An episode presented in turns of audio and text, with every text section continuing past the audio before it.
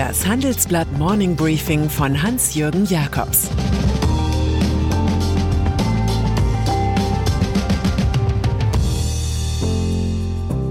Guten Morgen allerseits. Heute ist Mittwoch, der 24. März, und das sind heute unsere Themen.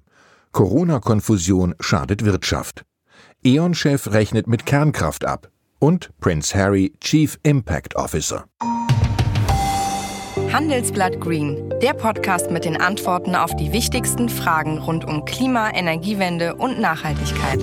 Wir sprechen mit Experten aus Wirtschaft, Politik und Wissenschaft über die CO2-Bilanz von E-Autos, den Sinn und Unsinn eines Plastikverbots oder Mythen und Fakten rund um den Klimawandel. Ab dem 16. März überall da, wo es Podcasts gibt. Mehr dazu unter handelsblatt.com/green und in den Shownotes.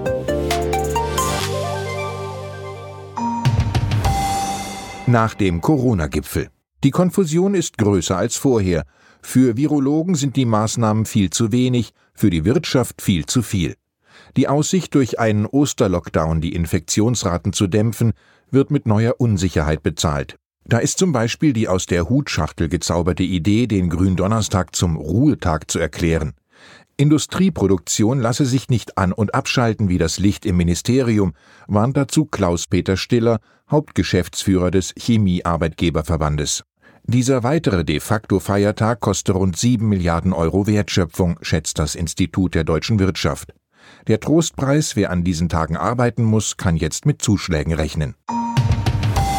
Unter den Frustrierten sind auch die Kirchen, die Ostern nicht in Messen feiern dürfen. Das alles wurde beschlossen von einer Partei mit dem hohen C im Namen. Dass die Bürger nun am Mittwoch und am Samstag ihre Ostereinkäufe erledigen und sich Schlangen vor den Kassen bilden dürften, alarmiert.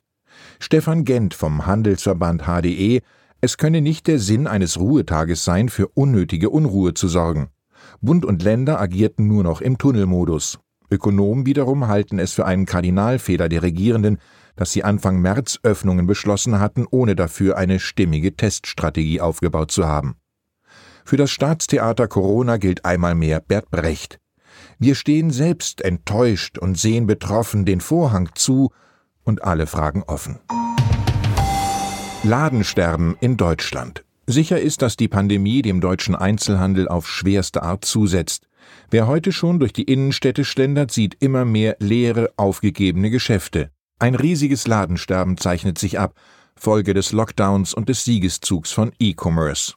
Bis 2024 dürften rund 80.000 Geschäfte schließen, schätzt das Handelsforschungsinstitut IFH, etwa jedes fünfte Geschäft gebe auf. Der Strukturwandel wird durch die Folgen der Pandemie noch einmal deutlich beschleunigt, sagt Eva Stüber aus der Geschäftsleitung des IFH. Der Tod lächelt uns alle an, wusste Marcus Aurelius. Das Einzige, was man machen kann, ist, zurückzulächeln. Parlamentswahlen in Israel. Wer sein Land zum weltweiten Impfvorbild macht, kann sich trotz eines Korruptionsprozesses und vorheriger schlechter Pandemiepolitik noch im Amt halten. Diese Erfahrung genießt Israels Premier Benjamin Netanyahu. Bei den gestrigen Parlamentswahlen, den vierten innerhalb von zwei Jahren, wurde sein konservativer Likud-Block den Prognosen zufolge stärkste Kraft. Die Partei kann wohl zusammen mit der siedlerfreundlichen Yamina-Partei weiter regieren. Die Zukunftspartei von Oppositionsführer Jair Lapid erreichte demnach den zweiten Platz.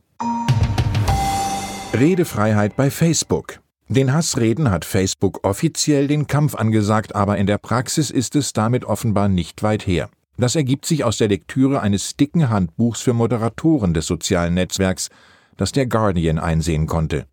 Und siehe da, die Richtlinien erlauben, dass öffentliche Personen von den Nutzern weitaus härter angefasst werden dürfen als andere Personen. Das schließt explizit den Ruf nach ihrem Tod ein. Zu solchen öffentlichen Personen gehören etwa auch Influencer oder Lokaljournalisten, denen ein größeres Publikum folgt. Wir wollen Diskussionen erlauben, die oft kritische Kommentare enthalten über Leute, die in den Nachrichten vorkommen, heißt es zur Begründung. Tote können demnach unbegrenzt schikaniert werden, wenn sie vor 1900 gestorben sind. Auch bei fiktionalen Charakteren gilt das Motto Feuer frei. Zum Beispiel steht in den Facebook-Normen die Aufforderung No Action zum Satz Homer Simpson is a bitch. E.ON-Chef rechnet mit Kernkraft ab. Ende des Monats hört Johannes Theissen nach fast elf Jahren als CEO des Energiekonzerns E.ON auf. Heute leitet er seine letzte Bilanzpressekonferenz. Im großen Handelsblattgespräch redet der Mann, der vom Zweifler zum Mitgestalter der Energiewende wurde, noch einmal Klartext.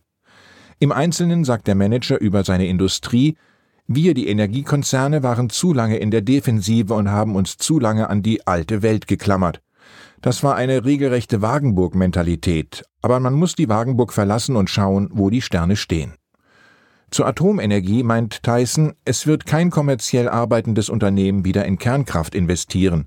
Wenn Kernkraftwerke noch irgendwo gebaut werden, dann von Staatsunternehmen oder mit massiver staatlicher Unterstützung. Die kommerziell genutzte Kernkraft hat sich erledigt, sie ist heute zu teuer, zu riskant und politisch zu brisant. Über den Kohleausstieg sagt er, wir planen wieder typisch deutsch genaue Jahrestage und Abschaltdaten und wollen heute schon wissen, was in 20 Jahren ist. Das halte ich nicht für schlau und für viel zu teuer. Die CO2-Preise werden die Kohlekraftwerke von allein sehr schnell unwirtschaftlich machen. Zur Erklärung, warum er in den Verwaltungsrat des Ölkonzerns BP einsteigt, kokettiert Tyson mit seinem Katholizismus. Da neigt man zur Sünde, aber man kann ja immer beichten. Und dann ist da noch Prince Harry, der nach Kalifornien geflüchtete Enkel von Queen Elizabeth, hat jetzt seinen ersten regulären Job mit konstantem Einkommen. Der Herzog von Sussex steigt bei einem Start-up im Silicon Valley ein, Better Up, spezialisiert auf professionelles Coaching, mentale Gesundheitsberatung und eindringliches Lernen. Als Chief Impact Officer will der Berufseinsteiger, der mit seiner Frau Megan zudem für Netflix und Spotify produziert, auch bei der Strategie mitreden. Die neue Prinzenrolle, ich will, dass wir von der Idee wegkommen, jemand müsse sich kaputt fühlen, bevor er um Hilfe bittet. Ich wünsche Ihnen einen perfekten Tag zum Wohlfühlen. Es grüßt Sie herzlich Ihr Hans-Jürgen Jakobs.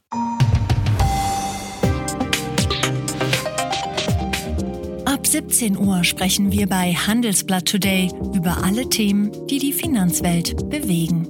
Das kann auch das Thema Nachhaltigkeit sein, das in allen Bereichen unseres Lebens immer wichtiger wird und längst auch in der Finanzwelt angekommen ist. Denn immer mehr Anleger achten bei ihren Investments auf Nachhaltigkeit und stellen höhere Anforderungen an Unternehmen. Dieses und andere Themen präsentiert von unserem Initiativpartner, der Hypo Vereinsbank Private Banking. Das war das Handelsblatt Morning Briefing von Hans-Jürgen Jakobs, gesprochen von Peter Hofmann.